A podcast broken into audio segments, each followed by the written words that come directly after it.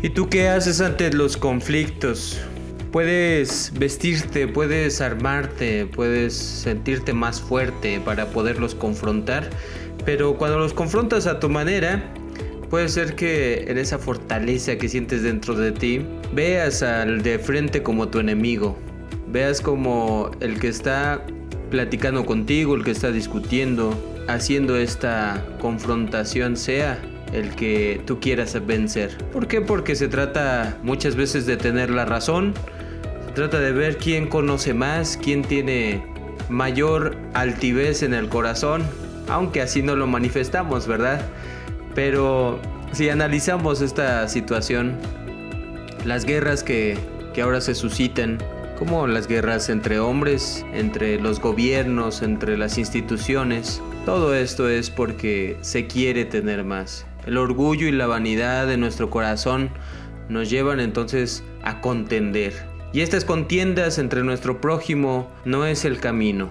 No es por donde quiere que vayamos nuestro Dios. Nuestro Dios quiere que podamos siempre poner en práctica sus mandamientos. Y estos mandamientos son para vida, son para bienestar, son para que todo el mundo tenga paz, pueda conocer el gran amor que, te, que tiene nuestro Dios y también sus hijos, también nosotros que practicamos y que buscamos este conocimiento. Así que el tema del día de hoy es ceder para vencer. Para poder vencer en nuestras batallas hay que hacer lo que menos esperamos o lo que también el otro menos espera de nosotros. Como lo dice el libro de Proverbios, que cuando hacemos esto, ascuas creamos en la cabeza del otro porque no se imagine. Todo el mundo está acostumbrado a contender, a poder eh, hacer menos al otro.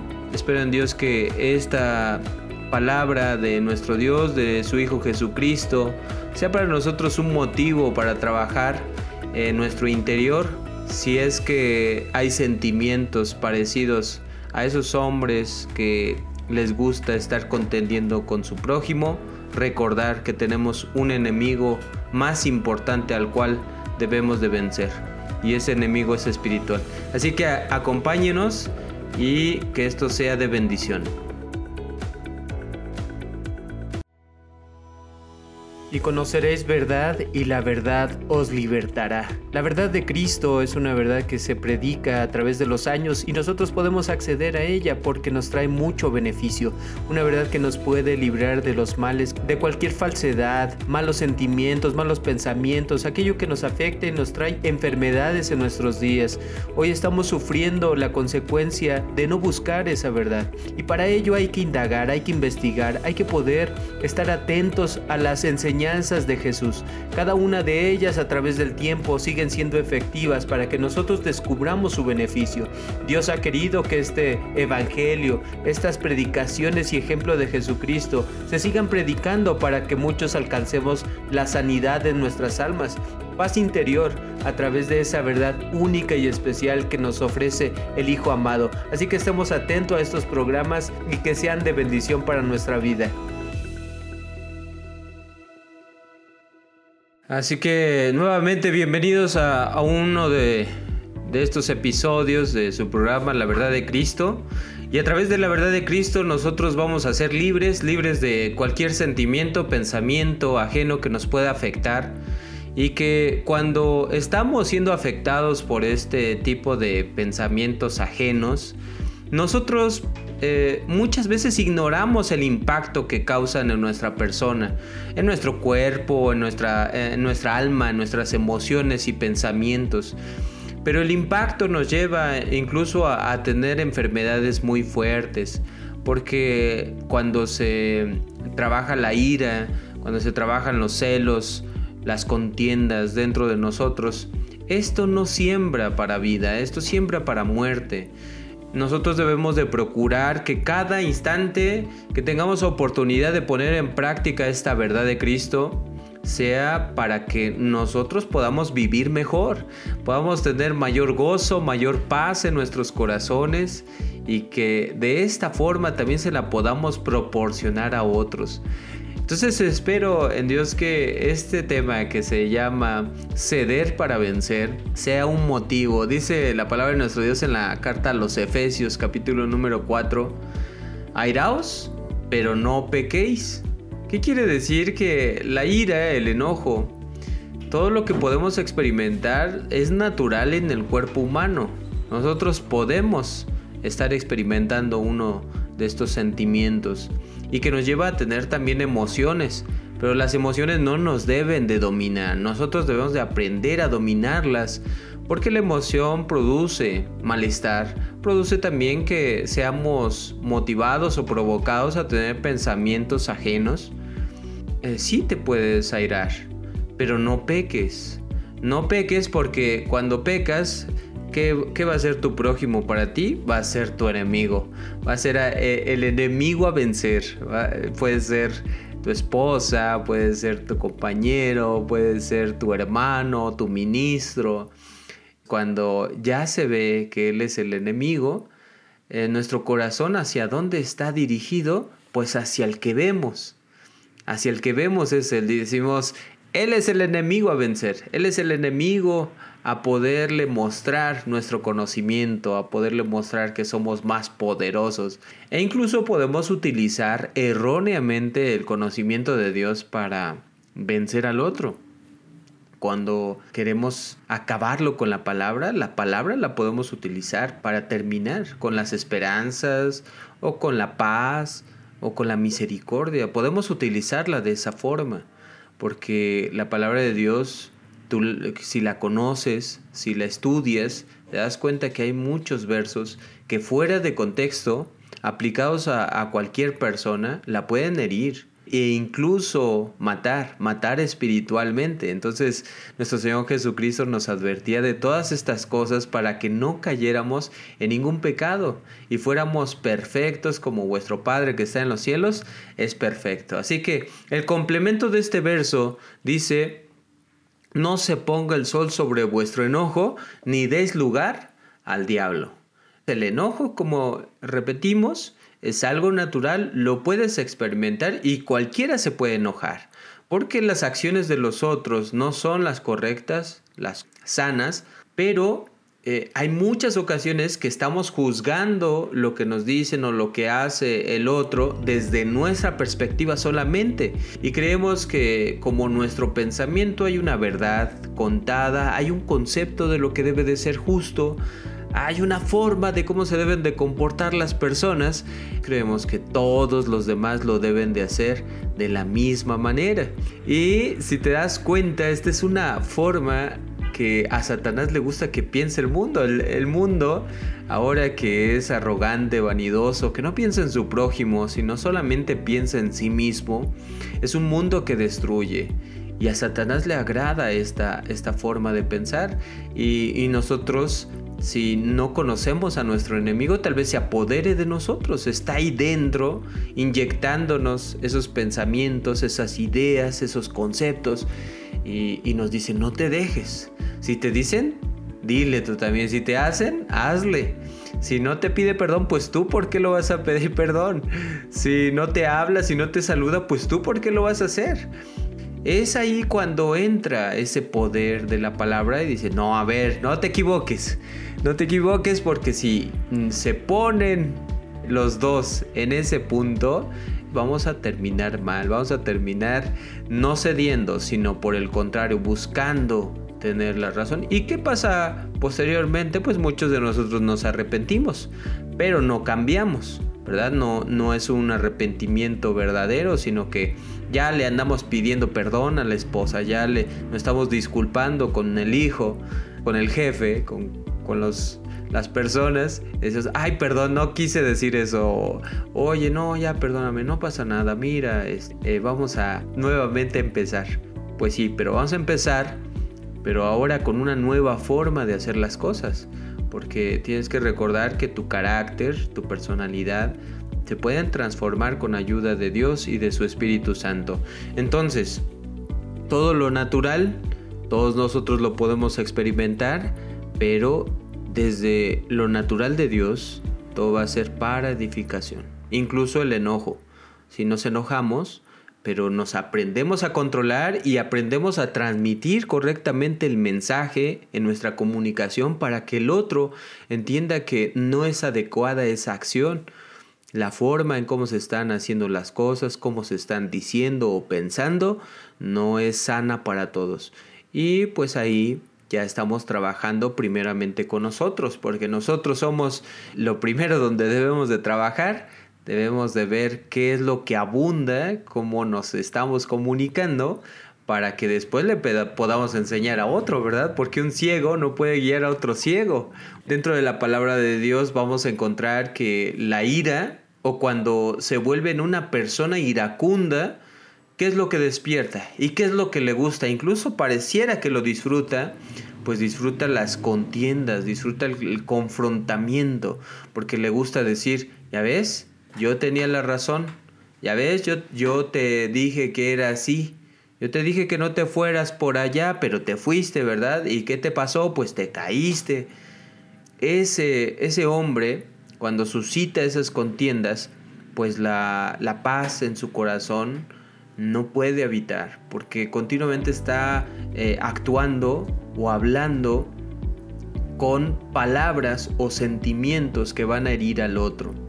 Entonces esto lo dice de esta forma el libro de los Proverbios capítulo número 15, en su verso número 18.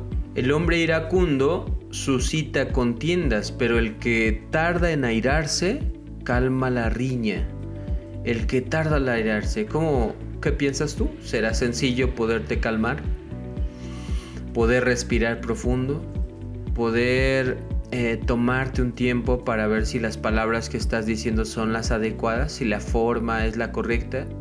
¿Será muy complicado? Pues todo depende de ti, depende que tú te lo propongas y depende que como hemos visto la palabra de Dios te va a invitar a ser una persona nueva y esa persona nueva, ¿cómo van a ser de nuevo? Pues van a ser de nuevo con unos nuevos sentimientos y un nuevo pensamiento. Y ahora va a ser una confrontación, sí, pero no al enemigo que tienes enfrente, sino al que no ves.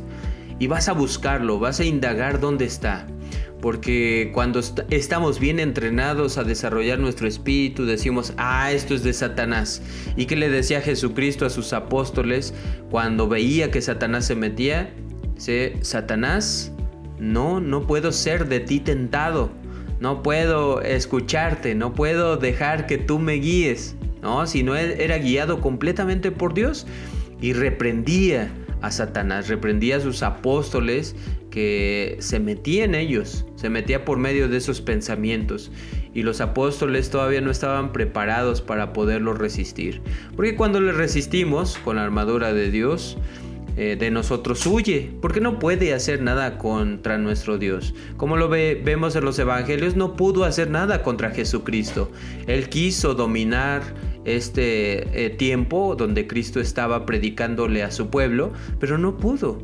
No pudo porque Él tenía una armadura más poderosa de lo que Él quiere hacer, que es dividirnos, separarnos, divorciarnos, poder establecer pueblos diferentes donde digas, bueno, pues ya me voy al otro porque ya no voy a saber de mi prójimo. Eh, esto es bien importante tomarlo en cuenta. Entonces, el que tarda en airarse, te puedes airar, pero primero considerar, primero respirar. Hay ejercicios que nosotros podemos poner en práctica y tan sencillos como la respiración. Yo recuerdo mucho que eh, hace años ¿no? aprendíamos, no, cuenta hasta 10. No, respira profundo, respira para que oxigene tu cerebro, porque no le está llegando oxígeno. Y entonces cuando no llega, pues empieza a generar sentimientos, pensamientos para destrucción. Y así se alimenta el alma, así se alimenta este cuerpo carnal que le gusta contender, le gusta contender para ganar. A nadie conocemos esta carne, le va a gustar perder o ser desplazado. No va a estar querer estar delante y estar arriba para ver por debajo a todos. Entonces, espero que también dentro de, de este tema consideremos que la ira o el airarse, el enojarse, eh, hay que canalizarlo correctamente.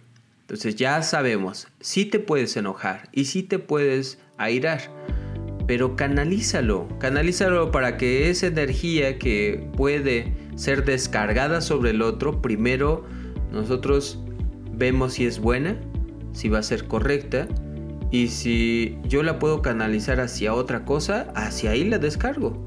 ¿No? Hay, hay este, por ejemplo, esos costales que utilizan los boxeadores y dicen, ay, voy a golpear un ratito el costal, voy a salir a, gritarle a ese objeto, ¿no? Porque pues son objetos inertes, ellos no sienten, ellos no viven. Pero tú te das cuenta que hasta las plantas sienten, hasta los animales pueden recibir toda esa descarga de, de ira, de odios, de celos, de contiendas. Vamos a, procurar conocernos mejor, que si somos hombres o mujeres iracundas, aprendamos a frenarlo con ayuda del Espíritu Santo.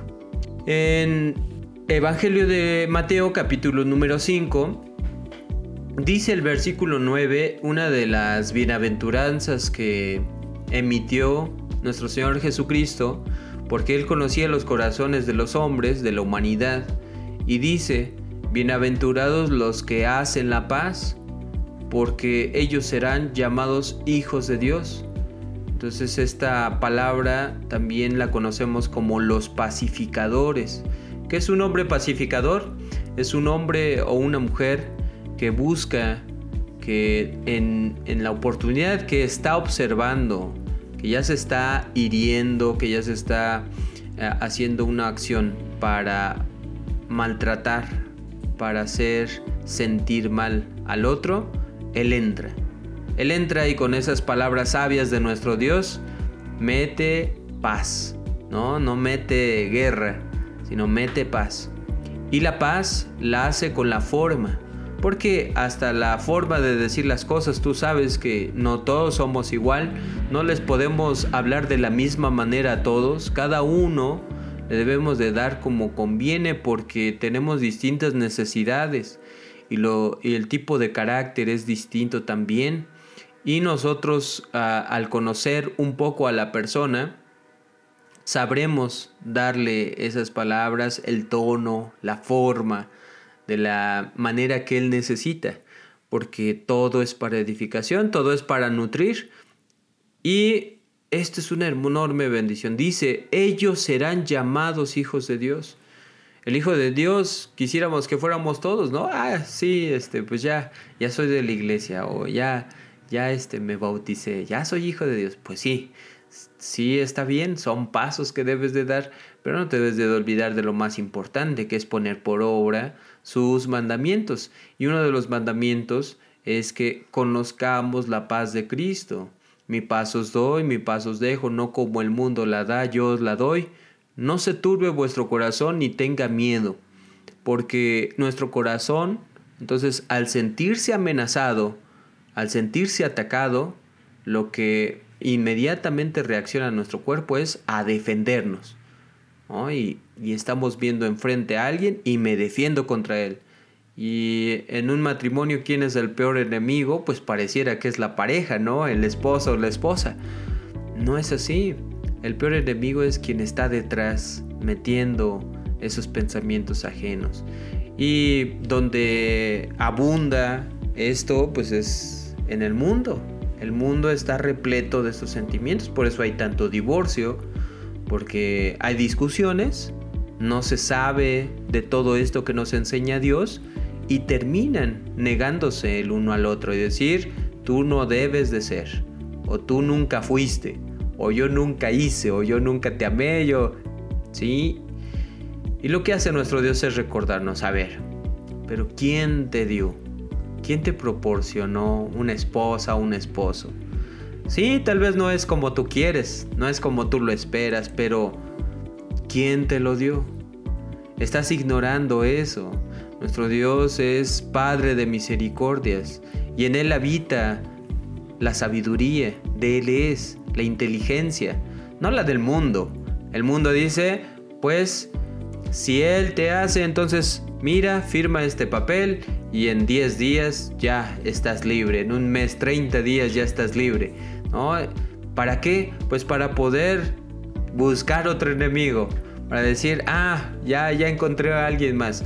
¿Y esa será la solución? No, no es la solución. La solución es poder confrontar al verdadero enemigo con las armas de luz. Las armas de luz que comienzan con la caridad, el amor dentro de nuestro corazón, poder poder esparcir esas palabras correctas de justicia, de amor, y que de esta manera venzamos al verdadero enemigo. ¿Y qué va a decir? No, pues estos, estos por más que los ataco, por más que les digo, no me hacen caso. Y de vosotros huirá. Y ese es nuestro objetivo. En las armas de luz, lo que queremos vencer es nuestra lucha nuestra, no es contra carne ni sangre, sino contra principados y potestades de este mundo, que llenan a este mundo de tinieblas, de ignorancia. Y si has leído un poco de estadísticas, pues hoy tenemos bajas tasas de matrimonios exitosos. Y esto quiere decir que tenemos familias débiles. Y esto se traduce a que los hijos nacen con este aprendizaje. Y los hijos ven y aprenden de los que están arriba de ellos, de sus padres. Y cuando vemos a estos hijos en la sociedad, cuando vemos a estos jóvenes que se están desarrollando, está reflejado todo el problema de la humanidad. Si nosotros tenemos padres responsables, tendremos también hijos que se les haya transmitido ese mismo pensamiento. Y de esta forma, estos jóvenes cuando actúan de una forma responsable, cuando actúan de una forma sabia, serán una luz, una lámpara para el mundo para poder confrontar los verdaderos problemas. Entonces el problema no es quién sabe más, quién tiene menos. Ese no es el problema. El problema radica en nosotros de poder aceptar la eterna voluntad de Dios. Hay quienes conocen más, sí, pues hay quienes tienen mayor conocimiento que nosotros y eso no nos afecta. Por el contrario, lo debemos de tener, tener como una ventaja que haya alguien que me pueda señalar mis errores que haya alguien que me pueda decir en lo que estoy mal, es una bendición de Dios. Y no imagínate, mi propio espejo sería yo mismo.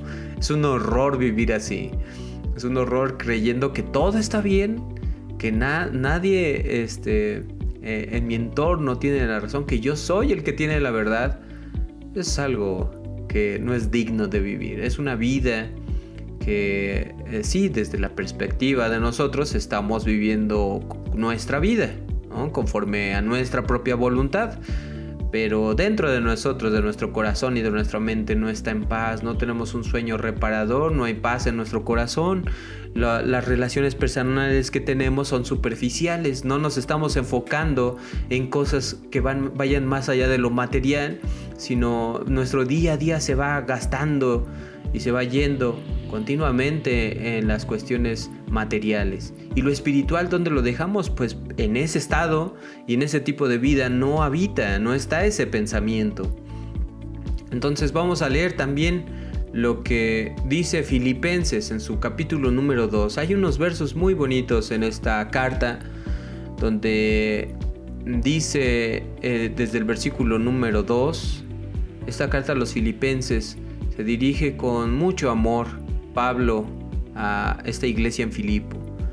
Y dice, por tanto, si hay algún aliento en Cristo, si hay algún incentivo en el amor, si hay alguna comunión en el Espíritu, si algún efecto profundo y alguna compasión, completen mi gozo a fin de que piensen de la misma manera, teniendo el mismo amor, unánimes, pensando en una misma cosa. No hagan nada por rivalidad ni por vanagloria, sino estimen humildemente a los demás como superiores a ustedes mismos, no considerando cada cual solamente los intereses propios, sino considerando cada uno también los intereses de los demás. Esto es algo hermoso. ¿Y qué es eh, eh, para el mundo esto? Esto es locura. Esto no existe. El mundo no se desarrolla así. El mundo es un mundo donde eh, para buscar el rival más fuerte, ¿no? Y decirle, pues a ese le voy a tirar. ¿Y cómo lo voy a tirar? Pues metiéndole tropezones para que no pueda salir adelante. Y cuando ya lo veo salir adelante, pues tengo envidia de él. Y se empiezan a generar ese tipo de pensamientos. No ve eh, el prójimo que podemos llegar juntos al mismo objetivo o a tener la misma idea, el mismo concepto. No, para nada, sino ve enemigos, ve rivales a vencer. Y dice, a ver, ¿cómo, cómo le voy a, a yo afectar a este? Pues en la carne se defiende, recuerda. Y entonces tenemos envidia. ¿Y has sentido envidia? ¿Te has puesto a ver cómo reacciona tu cuerpo? ¿Qué, qué segrega el cuerpo? ¿Cómo, ¿Cómo reacciona tu estómago, tu corazón? ¿Qué se crea dentro de ti? ¿Qué es lo que abunda en esos momentos? Y lo que abunda no es paz, no es salud. Lo que abunda son sentimientos ajenos y tus ojos cambian, tu rostro cambia y se empieza a enfermar y esta envidia, entonces por eso utilicé la palabra corroe, porque va siendo una enfermedad dentro y se va cosechando unos celos, unas contiendas dentro de nosotros que no nos dejan dormir. Y siempre estamos pensando que por qué me dijo esto, por qué le voy a decir esto y le voy a contestar de esta forma y a la próxima vez que lo encuentre le voy a eh, confrontar de esta manera porque ahora el que va a vencer soy yo. ¿no? Ahora no me va a hacer. Y esta vez ya van dos, ya van dos, ya van tres. Ya no me voy a dejar a la próxima. La próxima ahora voy a ser yo. Y no me conocen. ¿no? Yo soy el que, el que tiene más poder que todos los demás. Entonces la, la humildad no habita ahí. Habita la arrogancia. Por eso dice eh, si han visto algo bueno en el apóstol Pablo, si hemos escuchado alguna cosa buena de nuestro Señor Jesucristo, imitémosla. De Él apoyémonos. Cuando que pensamos que es muy difícil, muy complicado, ay no, es que esto es bien complejo, no, no, no, no se puede realizar. No, sí se puede realizar. Tú no lo puedes realizar es otra cosa, o más bien no es que no puedas, no quieres. Y cuando quieres, entonces va a ponerte toda la información y todos los medios para que tú lo realices. Pero es más honesto y tiene mayor cordura el hombre que reconoce esto, que dice, no quiero, no quiero imitar a Cristo y no quiero obedecer a Dios. Ah, bueno, pues es un buen comienzo, ¿no? Ya detectaste un problema que dices tener fe en Dios, pero ya reconoces que no quieres obedecerlo. Entonces, cuando quieras, pues mira, Él va a estar de brazos abiertos y con la puerta abierta para que tú puedas buscarle. Entonces dice este verso, teniendo el mismo amor unánimes. ¿Y cómo vamos a hacer las cosas? Pues no haciéndolas por rivalidad. A ver, ¿quién tiene un cargo aquí? ¿Quién es el que está este, arriba o que le han dado ese cargo para que esté por encima de todos los demás. No, pues yo. Yo soy el que tiene el cargo. A ver, ¿para qué me buscas? ¿Para qué soy bueno? Y dice, no, pues a ver, yo, yo quiero ver cómo puedo obtener tu puesto. No, a ver cómo es eso. A ver, cuéntame. Sí, pues es que yo, yo lo puedo hacer mejor. ¿no? Tal vez no, no se diga, pero se piensa dentro de nosotros. Ay, así no se hacen las cosas ay, ¿por qué lo hizo así de esta manera? No, no haga nada por rivalidad ni por vanagloria. Antes, ¿por qué no llegar y decirle, oye, te puedo apoyar? Puedo apoyarte, mira, eh, yo tengo un, un pensamiento, no sé qué estés haciendo tú al respecto. A ver, cuéntame. Ah, mira, ni siquiera lo había pensado, pero a ver, cuéntame tú entonces. Ah, entonces nos damos entrada, ¿no? Y, y nos vamos apoyando y sobreedificando los unos con los otros esta casa espiritual que se va haciendo fuerte con los demás, con nuestro prójimo y poniendo en práctica nuestros dones. Y de esta manera, entonces no dividimos, sino por el contrario, empujamos y decimos, pues es Él, Él es el que no fue elegido por los hombres, fue elegido por Dios. Porque ya cuando empezamos a pensar, no, es que eso no es de Dios, es de los hombres, pues esa es la vanagloria del hombre que piensa que Dios no está sobre cualquier eh, eh, situación, cualquier persona, y Él muda las oportunidades y quita y pone. ¿Y para qué hace esto? Pues para que reconozcamos su enorme poder, para que conozcamos su eterna perpetuidad. Él es eterno, nunca ha dejado de estar. Nosotros llevamos algunos años viviendo y ya pensamos que lo conocemos todo. Pues no, nosotros somos muy pequeños a la altura de Dios. Entonces, este verso dice, humildemente estima al otro como superior a ti mismo. ¿Cómo piensas que es esto? ¿Qué te hace este pensamiento? Con humildad piensa que el otro es superior y que tal vez conozca más. Y que cuando él no acepta tu opinión, ya no pasa nada. No pasa nada porque tal vez tú tengas la razón. Esto no se trata de, que a lo mejor y no conozcas y que no tengas tú la razón de muchas de las cosas. La idea es que debemos de buscar el bienestar de los dos y si el otro se va a ver afectado de una manera que no edifique, entonces debo de considerar mejor ceder. No pasa nada. Y si él no me escucha, habrá alguien que me escuche. ¿Estás de acuerdo? Porque la verdad es de Dios, la verdad es a través del Evangelio de Cristo Jesús para que los hombres confronten a sí mismos y a nuestro Dios, no a nosotros. No nos está negando, como le decía nuestro Dios a Samuel. Mira, atiende todas sus demandas porque al que no escuchan es a mí, a nuestro Dios. No, no escuchamos a veces a nuestro Dios, pero no nos podemos tomar todo esto de forma personal. Y la última parte que dice, no considerando cada cual solamente los intereses propios, sino los de cada uno, porque en el mundo empresarial y financiero hay un concepto que, se llama el ganar-ganar. El ganar-ganar donde busco que el otro también se beneficie con mis palabras. Es, es, una cosa que aprendemos del Evangelio a través de la edificación, que todo sea para edificación. Porque sí pienso que esto se debe de decir, pero no para ganar solamente yo. Se dice para que el otro pueda recibirlo. Y si vemos necedad, ah, pues no es el momento ni la persona. No, no pero es que debe de escucharlo porque viene de Dios hasta que Él acepte. No, no es el momento ni la persona. Tienes que ceder, porque a lo mejor ya hay un día donde Él escuche a nuestro Dios y ahora busque pero tú le puedes terminar esa oportunidad reforzándole los pensamientos de Satanás y diciendo, ah, todos son iguales y lo confirmé porque ese que me decía que tenía conocimiento de Dios y que venía a platicarme de la palabra, me hizo sentir de esta forma. Y le confirmas ese pensamiento. ¿Y qué va a hacer?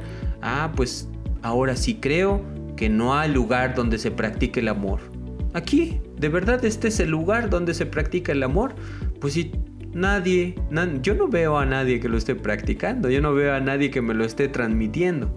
Ah, bueno, pues entonces soy yo responsable de que dice, eh, considerando a cada uno sus propios intereses, los intereses de los demás, qué quiere lograr, qué quiere, dónde yo puedo entrar, dónde yo le puedo ayudar. Si es en algo que le va a perjudicar, mejor ni me meto, ¿no? Santiago lo expresa a través de, la lengua, de poder aprender a frenar nuestra lengua, porque despierta guerras, y las guerras comienzan desde casa. Las grandes guerras ahí, ahí se baten, en casa. Si tenemos familias fuertes donde aprendan una mejor comunicación a través del Evangelio de Cristo Jesús, entonces tendremos unas familias que puedan también enseñar al mundo lo que es la luz, lo que es la verdad, lo que es justo, lo justo de Dios. Y habrá un día en que eh, los profetas lo anuncian como el día de la ira, donde ahí sí, ahí sí, todo el mundo tendrá que escuchar una sola voz. Y dice también hasta que Jesucristo ponga a todos sus enemigos por estrados de sus pies. Ese es ese día. Y es ese día donde es el día de la venganza, venganza de Dios, no de nosotros. No os venguéis.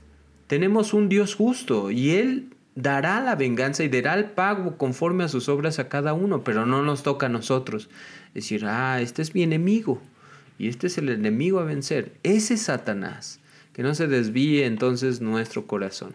Entonces les mencionaba eh, a Santiago y dice en el capítulo número 3, verso 17, la sabiduría que procede de lo alto es primeramente pura. Esa sabiduría no es para poder ganar o hacer menos, menospreciar al otro. Es algo puro que cuando sale es como si fuera un agua para purificar, como, como también le conocemos la doctrina de Dios, y esa palabra nos causa a nosotros una sanidad espiritual. Es algo puro, es algo sincero, algo honesto. Y ahí, y ahí mismo dice, luego es pacífica. Tus palabras tu tono, cómo es, cómo te diriges a los demás, cómo pides las cosas. A ver, ya, que ya lo quiero. Y para eso te estoy pagando. Ándale tú. Este, ¿cómo, ¿Cómo te transmites? ¿Cómo puedes comunicarte? Por eso dice, luego es pacífica, con paz en tu corazón. Por eso te mencionaba hace, hace un momento. ¿Qué sucede en tu cuerpo? ¿Cómo reacciona? Y esta palabra también es tolerante, tolerándonos unos a los otros. La tolerancia es aceptar todo tipo de opinión. Como repetíamos, no, no es que tú no quieras, o más bien que no tengas la razón y no tengas la verdad. Sí la tienes, puede ser, en muchas ocasiones. Toda la verdad viene de Dios. Y entonces toleras todo tipo de pensamientos. Si no te escuchan, el, apóstol Pablo no entraba al aerópago queriendo imponer, él solamente expresaba la voluntad divina y hubo unos pocos que escucharon. Y esos pocos siguieron a Pablo y buscaron la iglesia y buscaron a Dios. Pero no era un hombre ni siquiera eh, vanidoso, ¿no? Que, con todo su conocimiento, con toda su sabiduría, dijera, a ver, les vengo a enseñar, no, les vengo a, decir que yo tengo la razón. No, él expresaba y había quienes estaban dispuestos a escuchar y quienes no, y no pasaba nada. Todos los que no, no se aferraba a decir, a ver, me tienes que escuchar, porque yo vengo de Dios y, yo soy la autoridad. No, para nada. Eh, luego es complaciente, llena de misericordia y de buenos frutos, imparcial y no hipócrita. Y esto de la misericordia, pues es recordar siempre, nuestro Dios, así como Cristo os perdonó, también perdonará a nuestro prójimo. ¿Cuántas veces? Todas las veces. Pero es que ya me dijo y no le entiendo y, y todo lo que dice no es cierto. Pues sí, pero perdónalo, no le guardes esos rencores, no le guardes esas iras. Ceder para vencer hay que aprender a ceder, siendo imparcial, porque no se trata de que si es de tu sangre, no, es que tú no tienes la razón, ¿por qué? Porque me lo dijo mi hijo, porque me lo dijo mi esposa, me lo dijo mi tío, me lo dijo mi hermano. No, no, no. Imparcial es, ¿quién tiene la razón? Dios, sobre todas las cosas. Y Él es el, el que debemos de buscar la verdad, hasta que todos lleguemos a la unidad de la fe a conocer a un varón perfecto. Y ese varón perfecto que es Cristo Jesús lo conocemos cuando buscamos de su palabra. Entonces espero, espero en Dios que este consejo no lo llevemos. Vamos a aprender a ceder, recordando siempre todas estas enseñanzas. Y imagínate, ¿qué lograríamos primero con nosotros si aprendemos a esto? O sea, no discutir con las personas vanamente, ¿no? Poder contender eficazmente una conversación es edificar, ¿no? Poder bendecir, convertirte en alguien de luz y que él se alumbró y dijo, ah, tienes razón, tienes razón, por mucho tiempo estuve mal, Por mucho tiempo yo creí que yo era el que estaba correcto. Ahí eso es una celebración en los cielos porque han aceptado no a ti, no a tu opinión, sino aceptan que hay un Dios eterno, hermoso, lleno de amor, que nos quiere compartir a todos la misma cosa, a todos por igual, a nadie favorece, a nadie le, da mayores oportunidades que a otros, no, a todos les da esa oportunidad de acercarse y conocer que Él es el, el único Dios y que su Hijo amado es el camino, la verdad y la vida. Y a través de esa verdad vamos a ser libres, libres de todo pensamiento ajeno, libres de enfermedades que sean provocadas por esos pensamientos, sentimientos que se despiertan en nosotros y que pueden afectar a nuestro prójimo. Entonces, ¿qué podemos resolver? Primero nosotros, nuestra casa, nuestro hogar, nuestra iglesia, nuestra comunidad. Ahí podemos trabajar. Y ya haciendo esto, el mundo podrá recordar que hay quienes son una lámpara, hay quienes no están llenos de contiendas y que refuerzan las guerras en el mundo. Todo esto no se da por obra de la casualidad, todo se da por una consecuencia. El mundo está así, se está confrontando el uno al otro. Las guerras están en las familias. Y recuerda, si no tenemos familias fuertes, familias firmes, entonces el mundo va a sufrir esto. Espero en Dios que esto sea de bendición. Bueno, pues se despide de tu servidor Sabdi Castillo. Que Dios te bendiga. Y recuerda, si hay algo que es bueno para ti, siempre comunícaselo a Dios para que te pueda indicar el camino a seguir. Pasa a vosotros.